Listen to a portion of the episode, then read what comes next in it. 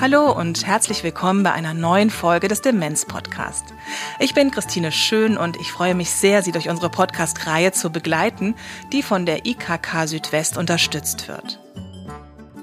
Herausgegeben wird der Podcast gemeinschaftlich von der Deutschen Alzheimer Gesellschaft und dem Medhoch 2 Verlag. In dieser Sendung geht es um Selbstbestimmung von Menschen mit Demenz. Bevor wir mit der Sendung beginnen, hier eine kleine Werbung.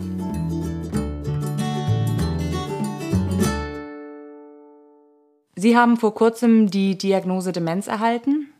Sie und Ihre An- und Zugehörigen fragen sich vielleicht, ob und wie lange Sie noch Auto fahren dürfen, welche Wege es gibt, rechtlich vorzusorgen. Oder, wenn Sie noch berufstätig sind, ob Sie den Arbeitgeber über die Erkrankung informieren müssen. Schreitet die Krankheit dann voran, ergeben sich weitere Fragen.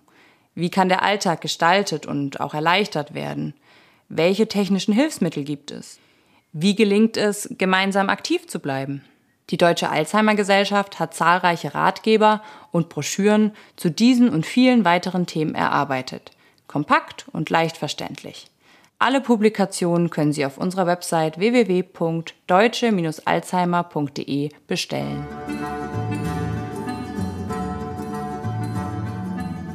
Selbstbestimmt Leben mit Demenz.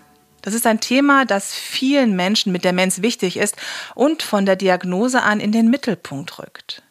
Wie kann ich weiterhin ein selbstbestimmtes Leben führen? Wer kann mich unterstützen? Und was können Menschen mit Demenz der Gesellschaft geben? Lisa Junglas kennen Sie bereits aus der letzten Sendung. Die Ehe- und Familienberaterin arbeitet seit vielen Jahren mit Menschen mit Demenz und kennt die Ängste nach einer Diagnose.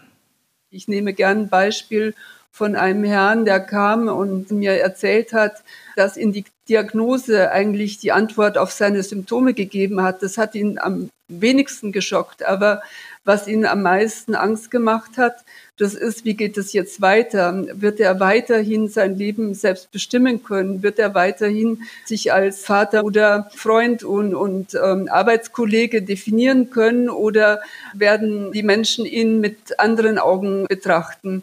Für ihn ist es ganz wichtig und auch für viele andere zu wissen, dass eben selbst mit einer Diagnose einer Krankheit, die immer noch vielen Leuten Angst macht, die Leute trotzdem weiterleben können und sich auch wirklich ihr Leben selbst überlegen wollen, wie soll es weitergehen, wie kann ich es mit meiner Familie abstimmen, mit meinem Ehepartner, was kann ich machen. Aber die Angst ist, ist groß in diesem Augenblick. Es sind manchmal ganz kleine Dinge, die einen Unterschied machen. Ja, vielleicht ein Beispiel äh, von einem Familienvater, der erlebt, wie seine Frau und seine Kinder den Geburtstag seiner Tochter vorbereiten und es wäre ihm ein Anliegen gewesen, den eben mit vorzubereiten. Vielleicht nicht wie gehabt, vielleicht nicht in derselben Art und Weise, sondern vielleicht auch mal anders, so dass eben er nicht damit konfrontiert ist, dass sehr viele Stimmen um ihn herum sind, wo er sich dann auch nicht mehr wohlfühlt irgendwann. Vielleicht hätte er sich eher gewünscht, mal irgendwas Privateres zu machen oder das voneinander zu teilen oder vielleicht einmal ein Fest mit Kindern und einmal Fest mit Familie.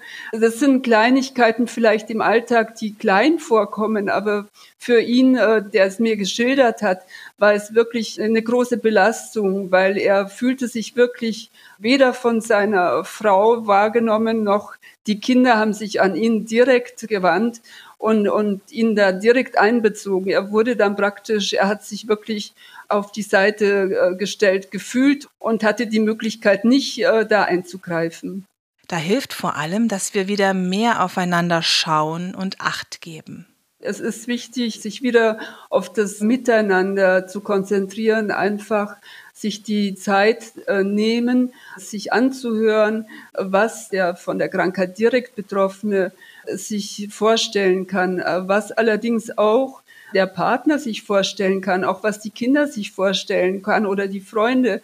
Es geht ja nicht drum, äh, dass der von der Krankheit Betroffene jetzt durchsetzt, was er sich jetzt für sich wünscht, sondern er ist ja auch durchaus bereit, äh, Kompromisse zu finden. Er ist auch durchaus bereit, dem anderen mal einen Gefallen zu tun. Ich denke, das Miteinander ist auch wichtig in der Gesellschaft. Also auf den anderen wieder eher zugehen und ihm auch mal an, äh, wie, wie fühlt sich die Krankheit, was machst du mit dir, wie kann ich äh, mit dir machen, wie kann ich zum Beispiel mit dir ähm, Fahrrad fahren gehen, macht es dir Spaß, wenn wir es zusammen machen äh, oder, oder hast du vielleicht äh, Lust mal mit mir ins Kino zu gehen, einfach dieses Miteinander wieder ein bisschen mehr zu fördern. In der letzten Sendung haben Sie bereits Lieselotte Klotz kennengelernt. Ihr wurde vor vier Jahren die Diagnose Lewy-Body-Demenz gestellt. Die 61-Jährige hat immer ihr eigenes Geld verdient, zuletzt als Geschäftsführerin einer IT-Firma. Für sie ist das Thema Selbstbestimmung ganz wichtig. Da kommt noch das Wort Autonomie dazu. Es ist ja etwas, wenn man sein Leben lang, wie ich, ähm, absolut selbstbestimmt leben wollte und sich das erkämpft hat und auch in Verantwortung für Kinder, für Mitarbeiter und Mitarbeiterinnen äh, ausgeführt hat und genossen hat, diese Selbstbestimmung, Autonomie, Freiheit, als Frau auch in unserer Gesellschaft. Da kommt noch ein weiterer Aspekt dazu, der für mich in meinem Leben immer wichtig war. Und jetzt kommt da eine Erkrankung und die nimmt dir tagtäglich oder immer wieder in Phasen ähm, ein kleines Puzzleteil an, an Möglichkeit, selbstbestimmt und autark zu sein. Und ich erlebe dann, dass von außen egal ob jetzt von Ärzten oder von äh, Ämtern oder ja auch äh, aus Angst von meinen Kindern geäußert wird, äh, geht das noch? Äh, kannst du das auch wirklich? Traust du dir das zu? Ist nicht die Gefahr oder das Risiko für dich und andere höher, als äh, du das jetzt gerade einschätzt? Oder können wir dich damit noch alleine lassen? Kannst du noch alleine leben? Kommst du klar? Das ist ein für mich tägliches Gefühl des Abwägens, des immer wieder selber Guckens, aber auch mit der Unsicherheit, kann ich es überhaupt noch wirklich in allen kleinen Details ja tatsächlich bewerten? Bin ich noch kompetent genug, mir selber zu sagen, ähm, das passt noch? Also dazu gehört zum Beispiel das Thema Geld. In diesem Prozess unterstützen Sie Ihre Töchter ganz handfest und auch mit Humor. Und dann kann Frau Klotz Hilfe auch annehmen. Ich bin unglaublich froh, dass meine älteste Tochter für mich derjenige ist, äh, Zugriff auf Bankkonto, Übersicht über alle Finanzen, immer wieder derjenige, der sagt, hallo, äh, jetzt gucken wir mal drüber. Und ja, weil es manchmal aus dem Ruder läuft oder weil ich es manchmal einfach nicht mehr auf die Kette kriege. Und ähm, äh, einmal von mir die Akzeptanz, mir einzugestehen und zu sagen, okay, Punkt, da ist jetzt was, da brauchst du jetzt die Unterstützung, die Unterstützung zuzulassen, aber auch ähm, mit dem Wissen, dass ich immer noch selbstbestimmt und autark in gewissen Grenzen agiere und agieren kann und eben aber auch gleichzeitig die Sicherheit habe, dass jemand wohlwollend mit drüber schaut, der mich aber dann nicht für unfähig, äh, nicht in der Lage oder unqualifiziert zu sein, was ja für mich das Gruseligste war, was ich mir in meinem Leben jemals hätte vorstellen können. Also wir versuchen immer in allen Punkten mit Humor, Sarkasmus, aber gnadenloser Ehrlichkeit mit den Dingen umzugehen. Und äh, das hilft mir auf der einen Seite immer noch äh, dieses Thema Selbstbestimmung und autark zu sein, jetzt wo ich heute in der Situation, so wie ich heute bin, ähm, emotional mich wohlzufühlen, aber gleichzeitig Raum zu geben für die notwendigen Unterstützungsmaßnahmen. Lieselotte Klotz hat sich zum Ziel gesetzt, das Bild von Demenz in unserer Gesellschaft zu verändern. Ich erlebe ja die Gesellschaft nicht negativ gemeint, sondern die Menschen versuchen sich mit solchen Themen gar nicht auseinanderzusetzen, weil es hat was mit Verfall, es hat was mit nicht mehr funktionieren, es hat etwas mit Ende zu tun. Und ich glaube, unsere Gesellschaft hat ein Riesenproblem mit Endlichkeit und mit ähm, Tod vor allen Dingen. Und für mich ist jede Plattform, jedes, jedes Medium, jede Kommunikation, ob im 1 zu 1 Gespräch oder im Podcast oder wo auch immer, ein richtiges Medium, wenn es dazu führt, Menschen zusammenzuführen, gemeinsam Verständnis zu entwickeln, zum einen für die Situation des Betroffenen, aber auch mit viel Verständnis der Betroffenen für die Reaktionen der Nicht-Betroffenen. Krankheit, Tod, Verfall und Alter. Ähm, mehr Akzeptanz für all das, was uns alle treffen wird. Wenn ich dazu ein bisschen beitragen könnte, fände ich das cool. Ja. Helga Schneider-Schelte von der Deutschen Alzheimer Gesellschaft beschreibt, warum es so wichtig ist, dass Menschen mit Demenz sich einmischen, aktiv werden. Natürlich nur, wenn sie wollen und können. Wir sind eine Selbsthilfeorganisation, ja. Und das heißt, wir vertreten die Interessen der Angehörigen und der Menschen mit Demenz. Und Selbsthilfe bedeutet immer auch, die Menschen selbst zu Wort kommen zu lassen und sie zu fragen, was sie brauchen, was sie wünschen.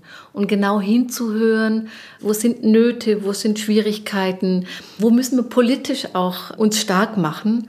Ein konkretes Beispiel, wir haben gerade aktuell die nationale Demenzstrategie, die verabschiedet wurde, die jetzt auch im September der Öffentlichkeit vorgestellt wird. Und da kamen eben auch Menschen mit Demenz vor. Und wir haben uns überlegt, wie können wir sie denn mit einbeziehen? Und haben dann unseren Beirat, der aus sieben Menschen mit Demenz besteht, gefragt, ob sie mitwirken wollen. Und die wollen mitwirken, weil Menschen mit Demenz sind es ganz wichtig, dass sie sagen, wir wollen, dass sich die Situation für uns und für unsere Familien verbessert. Und wenn wir da mitarbeiten können, dann machen wir das. Und wir haben so zwei Tage wirklich daran gearbeitet, was braucht es, wo gibt es Lücken, was sind die Probleme. Und wir haben das dann als Sprachrohr auch einfließen lassen in die nationale Demenzstrategie. Manchmal sind es ganz kleine Hilfen, die Großes bewirken. Wir hatten diese Kärtchen, ich habe Demenz. Das hatten wir auf blassgelbem Papier gedrückt, so eine kleine Karte, um so zeigen zu können, okay, hier Vorsicht, ich habe Demenz. Wir haben das besprochen im Erfahrungsaustausch und dann sagt eine Frau, ich möchte so eine Signalkarte. Ich möchte, dass es sofort klar und deutlich wird, die wichtigste Botschaft, ich habe Demenz und ich bitte um Geduld, ich bitte um Verständnis. Und was rausgekommen ist, tatsächlich so in, in kräftigem Orange eine Karte, ich habe Demenz, äh, bitte um Verständnis.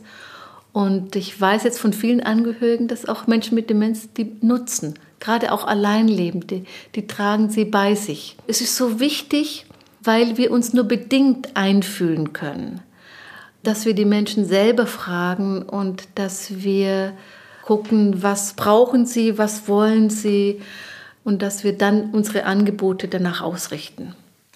Die eigenen Bedürfnisse in die Öffentlichkeit, auch die Fachöffentlichkeit zu bringen, das kann richtig Wirkung haben.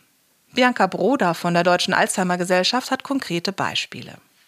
Ich kann mich an eine Veranstaltung mit Medizinern erinnern und da haben Menschen mit Demenz mal besprochen, wie es denn eigentlich nach der Diagnose in der Klinik ging. Und das war für die Mediziner sehr berührend, weil das zu hören, wie es dem Gegenüber geht, bewirkt es vielleicht was, wie ich dem Nächsten diese Diagnose mitteile oder wie sorgsam ich ums Umfeld und was ich für Folgetermine mache zum Beispiel.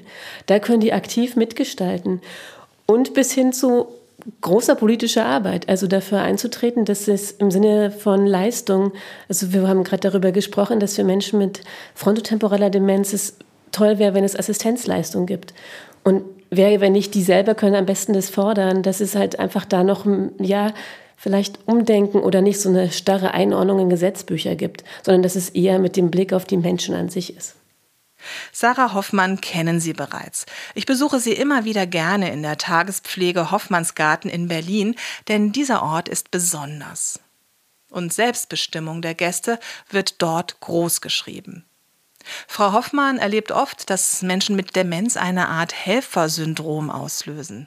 Man denkt, ach, der ist alt, der ist schwach, der ist krank, dem muss ich helfen. Ich nehme die Jacke ab, ganz selbstverständlich. Ich richte den Stuhl, Jetzt könnte man auf der einen Seite denken, ach, das ist einfach nur höflich. Aber manchmal geht es halt auch ein Stück weiter, ne? dass man irgendwie das Essen schneller anreicht, weil man denkt, man tut den Menschen einen Gefallen, weil er es ja nicht mehr so kann und sich dann gar nicht so häufig fragt, ist es wirklich so, weil er es gerade nicht kann oder weil er es gerade nicht möchte oder weil die Umstände vielleicht nicht gegeben sind. Insofern ist es mir sehr wichtig, das zu hinterfragen und auch zu schauen, dass der Mensch selbst entscheidet, wann nehme ich Hilfe an, wann brauche ich Hilfe und wann glaube ich, dass ich es allein kann. Und hier gerade in meiner Arbeit mit Menschen mit Demenz und kognitiven Einschränkungen stelle ich fest, dass viele sehr viel können und auch können wollen und selbst machen wollen und ähm, selbst entscheiden wollen und selbstbestimmt handeln wollen. Frau Hoffmann begreift es als ihre Aufgabe, den Menschen, solange es geht, ein selbstbestimmtes Leben zu ermöglichen. Ein ganz einfaches Beispiel. Am Morgen, die Gäste kommen an. Er geht zum Garderobenschrank und ich nehme nicht gleich die Jacke ab. Ich schaue einfach mal, ob er es alleine kann, weil so würde er es zu Hause machen, so hat er es in der Vergangenheit gemacht. Und ich warte jetzt einfach mal und gebe dem Menschen die Zeit. Ich hole den Bügel raus und ich gebe dem Menschen die Zeit, sich alleine zu entkleiden. Oder auch die Situation, wenn das Essen alleine, so wie wir es gewohnt sind, mit Messer und Gabel beispielsweise, nicht mehr umsetzen können, aber durchaus gewohnt sind, alleine zu essen, dass wir nicht anfangen, Menschen zu füttern, einfach um den Prozess zu beschleunigen und vielleicht auch mit, dem, mit der guten Absicht, es dem Menschen leichter zu machen, sondern einfach zu versuchen, die Umstände zu ändern. Das heißt, okay, ich weiß, aufgrund der Erkrankung kann diese Person nicht mehr mit Messer und Gabel essen.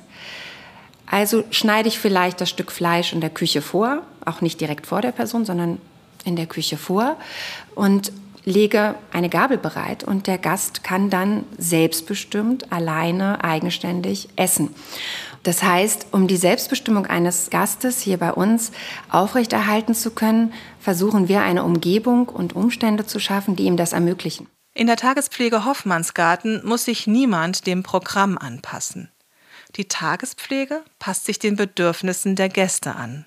Das macht die Arbeit im Alltag sicherlich ein bisschen herausfordernder an der einen oder anderen Stelle, wenn die Gruppe beschließt, wir gehen jetzt spazieren und dann gibt es einen, der sagt, ach nö, ich bleib jetzt hier oder gibt zu verstehen, er möchte hier bleiben.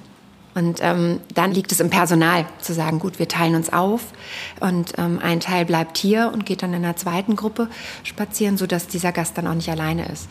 Wir haben hier glücklicherweise einen Personalschlüssel, der das zulässt, sodass wir auch häufig sagen können, geht ihr raus in zwei Gruppen und eine Person bleibt dann hier mit denen, die hier bleiben wollen. Das ist ein großer Luxus und das ist mir auch bewusst, dass wir hier das Thema Selbstbestimmtheit leben können, weil wir A, die Räumlichkeiten haben, weil, weil ich ein Team habe, das das auch so frei mitmacht und sagt, klar, der Wunsch des Gastes, ähm, die Entscheidung des Gastes zählt mehr als, ich sage mal, der Wochenplan ne, oder der aktuelle Aktivitätenplan. Wir sind eine Einrichtung, die die die den Gästen in erster Linie einen schönen Tag bereiten wollen. Das heißt, ähm, der Gast kann aus einem Programm wählen, woran er teilnehmen möchte. Sicherlich gibt es Aktivitäten, wo wir die Gäste ein bisschen mehr motivieren und stupsen, wie zum Beispiel zum Sportprogramm. Aber im Großen und Ganzen ist dieser Gast aus freien Stücken hier und soll hier eine gute Zeit haben. Und das ist für uns selbstverständlich, dass dieser Mensch auch entscheiden kann, was will ich und was will ich nicht. Und das in seiner Ausdrucksweise dann auch zum Ausdruck bringt und ähm, wir das natürlich berücksichtigen und dann auch respektieren. Auch die Angehörigen zu Hause profitieren von diesem Umgang mit den Gästen. Wenn wir ähm, einem Gast das eigenständige Essen beispielsweise abnehmen würden, würde diese Person wahrscheinlich auch zu Hause nicht mehr selbstständig mit Messer und Gabel oder Löffel essen, weil die Person ja es gewohnt ist, dass man ihnen das abnimmt. Und unser oberstes Credo ist hier, die Gäste in ihrer Selbstständigkeit, ich sage auch immer Alltagstauglichkeit, zu stärken und zu unterstützen, damit das Leben in der Häuslichkeit zusammen mit den liebsten Angehörigen so lang wie möglich möglich ist. Jeder Mensch möchte etwas aus freien Stücken tun. Und wir wollen das, was wir hier in unserer Tagespflege machen, sehr gerne ein Stück weit mit nach Hause tragen, Insofern, dass sie dann mit diesem Gefühl auch nach Hause gehen und denken, ja, ich kann alleine meine Hose ausziehen. Das muss mein Partner jetzt nicht machen. Und ähm, ja, ich kann auch alleine mit Seife die Hände waschen. Ja, und natürlich geben wir Anleitung, ja, und wir achten darauf, gerade in der Thema Händehygiene, auch in aktuellen Zeiten. Ähm, natürlich achten wir darauf, dass die Gäste das gut umsetzen. Und es gibt Anleitungen oder auch Motivation und Impulsgabe von uns für diejenigen, die es brauchen. Alleine sein Fleisch schneiden oder alleine essen oder auch dann vielleicht den Teller in die Küche bringen. Ja, und ähm, einfach so einen kleinen Beitrag zu leisten, aber auch mit dem Wissen, ich kann es alleine. Und sei es, dass er das Bein hebt, die Hose alleine auszieht, das gibt einem ein Stück Würde. Es ist aber nicht nur so, dass wir für Menschen mit Demenz das Leben verbessern. Nein, Menschen mit Demenz können auch etwas Positives in der Gesellschaft bewirken. Für uns alle. Helga Schneider-Schelte und Bianca Broda von der Deutschen Alzheimer Gesellschaft. Es gibt gerade ganz viele Chöre. Auch in den Vereinen gibt es Gruppen, auch für Menschen mit Demenz. Und ich finde, da hat sich was verändert. Dieses Leistungsdenken, das wird ein Stück reduziert und das tut vielen gut. Orientierung, es wird immer das Beispiel auch genannt, am Fahrkartenautomaten. Also ist, diese Demenz zwingt uns zur Vereinfachung. Und das sagen uns Menschen mit Demenz. Die weisen auf die Probleme hin. Oft ist es nicht so unterschiedlich, was Menschen mit Demenz da fordern oder was sie benötigen, damit sie so lange wie möglich selbstständig sind. Das brauchen auch andere Menschen, die Einschränkungen haben oder die auch vielleicht keine Einschränkungen. Es vereinfacht das Leben. Und ich glaube, die große Überschrift dafür ist wirklich so inklusive Stadtgesellschaft oder überhaupt inklusive Gesellschaft. Und deswegen würde ich es auch gar nicht immer so rausstellen. Das ist, es gibt ja so demenzsensible Kommunen, aber es sind ja einfach ja Kommunen, in der Menschen aller Bevölkerungsgruppen leben können, mit allen Einschränkungen. Und ganz so ganz extra gestellt wollen Menschen mit Demenz an der Stelle auch immer nicht werden, ist meine Erfahrung. Wenn wir die Demenz nehmen als äh, in Richtung mehr Menschlichkeit und mehr so, wie wir leben, gut leben miteinander, dann hätte diese schwere Krankheit auch einen Gewinn für uns alle. Liebe An- und Zugehörige von Menschen mit Demenz, ich hoffe, dass wir Sie mit dieser Sendung etwas sensibilisieren konnten für das Thema Selbstbestimmung von Menschen mit Demenz. Auf der Seite www.demenz-podcast.de finden Sie unter dieser Sendung weiterführende Links. Im Anschluss an diese Sendung hören Sie ein Gespräch mit der Regisseurin Christine Vogt über eine wirklich wunderbare Theaterinszenierung von und mit Menschen mit Demenz. Wenn wir in unserem Podcast bestimmte Themen angehen sollen, dann schreiben Sie uns eine Mail an info@demenz-podcast.de. Wir freuen uns sehr über Ihre Vorschläge. Vielen Dank fürs Zuhören. Ich wünsche Ihnen alles Gute. Bis zum nächsten Mal. Tschüss, Ihre Christine Schön.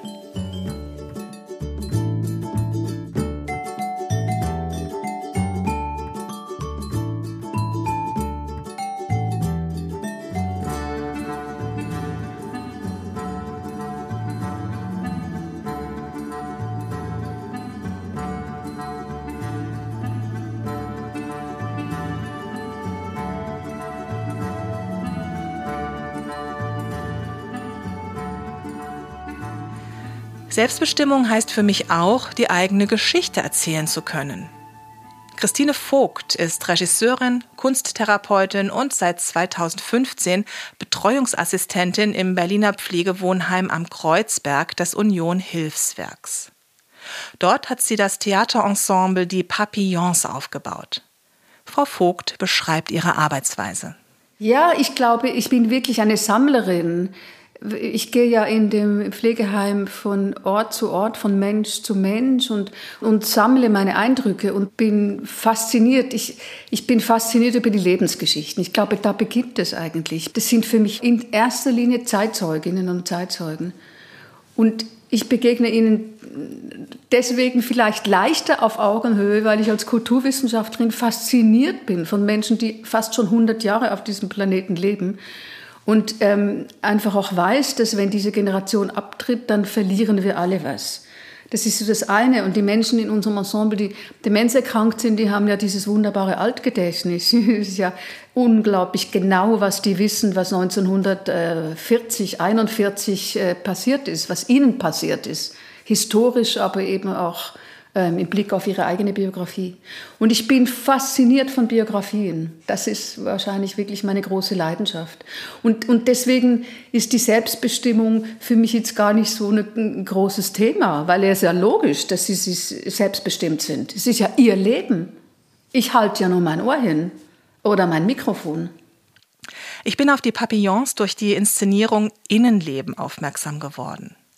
Während der Pandemie waren Senioreneinrichtungen ja mehr oder weniger vom Leben abgeschnitten.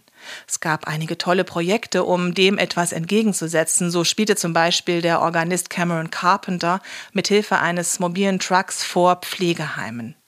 Die Papillons haben die Sache umgedreht. Sie haben für ihren Kiez gespielt, den Nachbarinnen und Nachbarn etwas gegeben. Von ihren Balkonen, aus ihren Fenstern, begleitet von professionellen Bühnenbildnern, Beleuchtern und Musikerinnen und Musikern vorm Haus. Damit setzen die Papillons bewusst einen Kontrapunkt dazu, dass der Mensch oftmals doch eher im Verborgenen bleibt. Ich glaube, dass sie immer noch ein Stück stigmatisiert ist und mit großen Ängsten verbunden ist. Und ich glaube, unser ganzes Ansehen bei den Papillons ist eben auch eine Brücke in die Gesellschaft hineinzubauen oder zu weben. Es gibt immer wieder in den Familien sicher Vorkommnisse, ne? dass Großeltern Demenzerkrankte werden oder sogar Eltern. Aber gesamtgesellschaftlich, glaube ich, äh, ist da noch viel zu tun. Und ich finde, mir fällt gerade ein, es gibt dieses afrikanische Sprichwort, glaube ich, um ein Kind zu erziehen, braucht es ein ganzes Dorf, ne? so ähnlich. Ne? Und ich würde eben auch sagen, wirklich, um einen Menschen mit Demenzerkrankungen zu begleiten, braucht es eben auch ein ganzes Dorf. Es braucht eine Gemeinschaft. Und ich glaube, dass wir als Künstlergruppe, als Ensemble, äh, Theaterensemble Papillons, mit den Ehrenamtlichen, mit all den Menschen, die dazukommen, wir sind das Dorf. So würde ich das beschreiben. Und dieses Dorf wirkt auch nach außen. Die Resonanz war immens. Mein Techniker hat dann berichten gewusst, dass da Menschen stehen geblieben sind und Tränen in den Augen hatten. Ne? Oder es gibt Nachbarn direkte, die sagen, wann singt ihr wieder? Ne? Denn wir machen jedes, seit der Pandemie jetzt, ne, machen wir das sogenannte Fenstersingen im Sommer immer, wo dann draußen die Musiker stehen und dann singen wir. Ne? Aber es gibt einen zweiten Kreis oder einen ersten Kreis, das sind die Angehörigen, die zum Teil auch darauf reagieren und, und, und dann auch stolz sind auf ihre Angehörigen. Ne? Die sehen sie auf, die Bühne, auf der Bühne und dann sehen sie sie wunderbar gekleidet durch unsere Kostümbildnerin und dann sind die stolz und würdig und so weiter. Das ist das, oder ich habe es schon erwähnt, Pflegekräfte, Betreuungsassistenten, die helfen nicht nur mit, sondern die sind ja manchmal auch dann im Publikum und kriegen auch nochmal so ein ganz, glaube ich, wirklich anderen Zugang dann. Also das wird mir auch signalisiert, dass dann der, der, der zu Betreuende plötzlich in so einem wahnsinnig tollen Anzug ist, den er dann mitnehmen möchte. Mit dem geht er dann ins Bett, weil er ist dann seine zweite Haut geworden, wo er sich vielleicht vorher nicht gerne umgezogen hat. Oder ich weiß nicht, gibt es viele, viele Beispiele. Also wir sind so die Keimzelle, würde ich sagen. Ne? Also, und, und das wächst. Das bedeutet, das Dorf ist im Begriff größer zu werden. Die Aufführung können Sie sich auf YouTube ansehen. Den Link setzen wir Ihnen unter die Sendung auf www.demenz-podcast.de. Zum Abschluss möchte ich Ihnen gerne einen Text von Udo Thiel, vorgetragen von ihm selbst, präsentieren. Er stammt aus der Inszenierung Innenleben und hat mich sehr berührt. O Tälerwald, o Höhen, du grüner, grüner Wald. Ich bin Natur, ich liebe die leinsamen Felder meiner Eltern, hellblau wogend. Die Natur spielt, die Blüten spielen mit dem Wind. Natur, das war die Kirchengemeinde an der Schneekoppe, wo die Alten als Kutscher und Einholer weiterarbeiteten. Bei uns ging es nie um Wettbewerb, es ging um Zusammenhalt. Wahlverwandte binden ihre Herzen aneinander. Kooperation, es waren 25 Alte, vier Kinder, 18 Enkel und 78 Urenkel. Meine Oma Laura war Chef und Heiratsvermittler. Natur ist unsere Bindung an das Wetter, an die Felder, an die Ernteleute. Wir Thiels waren oft krank, die 14 Thielkinder. Aber zu Hause krank. Familie heilt durch Nähe. Ruhe, basteln im Bett, singen, lesen, Zuspruch, Klavierspiel, Instrumente. Einsamkeit gab es nicht. Auch die Dementen waren nötig und nützlich. Natur, das ist die Basis für alles, für das Heiraten, fürs Arbeiten, für die Nachbarn und für die Babys. Wir Alten sind der Herbst und die braunen Blätter. Wir fallen für eure Zukunft. Kinder lieben die Alten wegen ihrer Hingabe. Lernen, Theater spielen, entdecken ist Hingabe. Kinder sind wie Leinsamen, winzig und hellblau und erst im Juli essbar und im August verwebt zu Anzügen, Vorhängen, Decken und Taschen. Natur, das ist unser Gott, der uns immer nährt und heilt. Natur räumt uns ab, damit die Jungen weitermachen. Vielen Dank fürs Zuhören. Bis zum nächsten Mal.